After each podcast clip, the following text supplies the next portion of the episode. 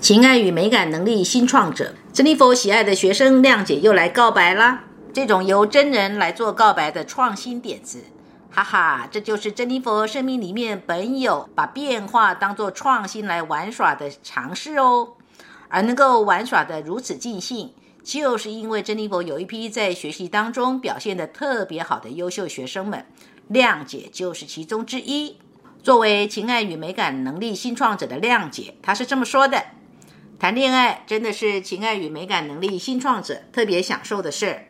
我心中理想的恋爱故事，就是高大威猛、卓然不群的王子，带着丰盛昂贵的礼物来求娶美丽的公主啦。而所谓的王子跟公主幸福的生活在一起，就是王子一直像谈恋爱的时候那样宠爱着公主喽。”我先生也是一个情爱与美感新创者。有一次聊天，他说：“你知道吗？咱们谈恋爱的时候，我工资可不低哦，只是每个月都是月光啊。追你的时候真的好费钱呢。”我反驳他：“谈恋爱的时候，我有向你要求过任何礼物吗？我有过任何要你为我花钱的要求吗？没有吧？”他说。你是没有要过任何礼物，可是我就是知道必须要送花、送礼物才能追得到你啊！每次出去玩、吃饭要去环境好的高级餐厅，点菜点一大桌，逛酒吧、玩商场、游戏机，过生日的时候呼朋唤友邀请同事，哎呀，真是台碎钞机！哈哈哈，我笑得不行，嘲笑先生，难道这些不是你主动奉上的吗？我何曾要求你这样呀？说归说，真实的内心戏一点也不否认。我就是喜欢主动的、热情的、会用心送礼物的大方的男人哦。如果一个男人谈恋爱的时候还小里小气的，不舍得花钱，你能指望这个男人有什么大胸怀、大气魄呢？你能期待未来的他从威猛的王子变成沉稳的国王吗？结婚后，我会时常测试一下老公。我要买包，我要买表。好啊，好啊，老婆想买什么就买什么。OK，那我好好想一下，我到底要不要买？买什么？理性消费。如果老公回答：“你怎么总是说要买这些啊？你不是有好多包的吗？”那么不好意思，本公主呢肯定就生气啦，说什么也要来个报复性的消费，得买点什么。跟好朋友聊起购物，他说他特别无法抵抗促销活动的刺激，根本压抑不住剁手的渴望。超值，性价比太高了。可是对我来说，一个我本来喜欢的商品，一促销一降价，我就莫名的感觉它没有曾经那么吸引我了，就像发生了某种化学反应，完全没办法挽回了。所以我很喜欢价格稳定的品牌，无论如何都不会轻易搞降价做促销，这样就不会让我觉得我已经购买的商品贬值了，不美了。平时的生活里，我是个有点颜值控的家伙。上书法课，美丽的网红女老师虽然课程讲的一般，可是呢，能带给我美好的视觉享受。于是，一边吐槽人家不够专业，一边呢持续报课跟学。另一个科班出身的老师，在书法界是公认的行家里手。可是老师不拘小节，带着艺术家的不羁洒脱，经常示范的时候，发现老师手上还沾着墨汁，指甲缝里也不够爽利，还有什么没洗头啊、没刮胡子啊，都会影响到我当下的学习热情呀。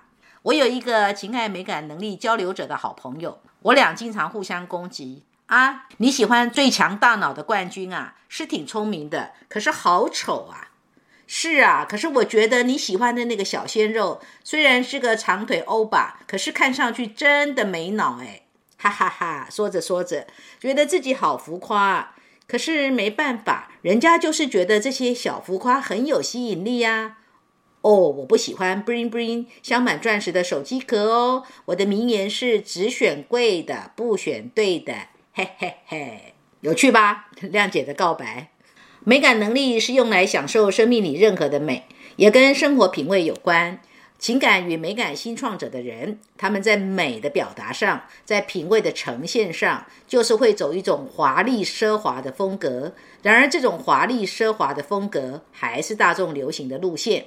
情感与美感新创者的女人，对她来讲，施华洛世奇的水晶或者是耳环，会是他们喜欢买的饰品品牌。或者经济能力好的，有的人会是手机去镶真钻；经济能力差的，就是贴水晶钻。人格配置所呈现出来的差异，就在于假设丽华是自由意志跟情爱与美感新创者的人格配置，她就会在外显形象跟穿着打扮上都是闪亮亮的名模装扮。在爱情里，丽华要的男人就是要有派头、有闪光的男人。假设丽华的闺蜜玉美。是自由意志养育者、情爱与美感新创者的人格配置，那么玉美的外形就会比较朴素，比较不会在美的部分这么的张扬。然而在爱情上，就会仍然有着仍然享受被男人当公主宠着的需要，却也能够为男人做关系中爱的劳动。如果男人懂得满足他要被宠的爱情需求，而玉美要的男人是要认真工作型的男人。在爱的需要跟表达上，情感与美感新创者的人，他们特别需要被宠爱，他们也特别喜欢去宠爱别人。他们在被钟爱以及钟爱上面，鲜花、巧克力、名牌礼物、高档的餐厅、游戏场的玩乐，这些就是他们感受到所谓的表达感情或是接受感情的一种方式。所以，如果男人要追求一个情爱与美感新创者的女人，记得情人节那一天。一定要一大束一百朵的玫瑰，加上金沙巧克力一大盘，送到他办公室去，或者是送到他家去，他会觉得这简直太有面子了。如果是情感与美感养育者的女人，他会觉得这样让他不太自在了，会觉得倒不如把这些钱拿来买些实用的礼物，还比较实际些呢，或者是干脆给他。情感与美感新创者的女人，在打扮上一定会打扮的让自己像个 model 一样，就像个女王。有一出电影《歌剧魅影》，你们看过吗？《歌剧魅影》里面有个女演员，原来是唱主戏的，后来她被下毒了。这个女的呢，在电影里面的装扮就很像情爱与美感新创者的极夸张样，装扮的非常的华丽，非常的夸夸张，让人们呢一眼难忘。情爱与美感的能力，也是人们展现在社交上的情谊能力。情爱与美感新创者的人，他们在社交场合上，或是对社交的对象，会很大方。就像二零一九年年底，珍妮佛在北京的时候，亮姐跟她的先生，真的是大方的招待珍妮佛、珍老爷，还有同行的巧慧，到消费档次很不错的餐厅呢。情爱与美感新创者的人，不论男女，他们非常需要在恋爱里面当那个最佳男主角跟最佳女主角，是恋爱故事里面那个靓丽的帅哥跟美女。情爱与美感新创者的女人讨厌小气的男人，要追求他，出手一定要大方，就算倾家荡产或敢豪赌下去，就可以赢得他的芳心。男人就是要懂得扎钱，即便已经透支了，或者信用卡刷爆了。在他不知道的情况之下，对他而言，这才是爱我啊！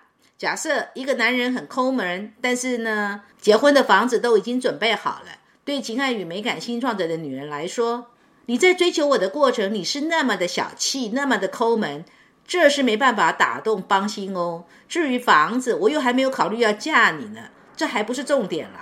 但如果对一个情爱与美感守护者的女人来说，哎呀，连这个房子都有了，那那快快赶快嫁吧！跟一个情爱与美感新创的人往来，要懂得对这个的人大方，就等同你重视他，等于你有把他当做一个特别珍重的人。再来，你也要懂得对跟他一起在社交场合里一起出现的人们，也要一并大方，这才是他要的社交范儿。排场无论如何，场子都要给他做出来，懂吗？对情爱与美感新创者的男性来说，他要他的女朋友出现的时候是打扮的漂漂亮亮的，让他能够带得出去，有面子的。所以，如果听课的你嫁的是这类型的男人，婚后的你还是要懂得扮演这个靓丽情人的角色哦。你不要以为你是一个很贤惠的妻子，然后在那里省，在那里抠，又不打扮，在家里呢搞卫生工作、盯小孩功课，你就是好老婆。他可不要黄脸婆。如果是情爱与美感新创者这类型的艺术家，创作路线一定也是走所谓的大众流行的华丽路线，就是不会去做那种冷门又不会流行的创作品。在美感的表达上，戏剧、服装设计这一类能够登上舞台有关的美的能力的展现，风格一定是走华丽路线的。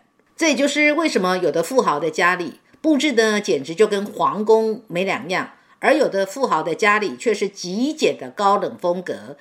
那个会像皇宫一样的，就是美感上新创者的心理驱力会喜欢的；极简高冷风格的，就是美感上睿智者会喜欢的。同样是富豪，有的就是家里布置的跟老宅子一样的怀旧复古。哈哈，这就是美感上守护者享受的生活美学风格哦。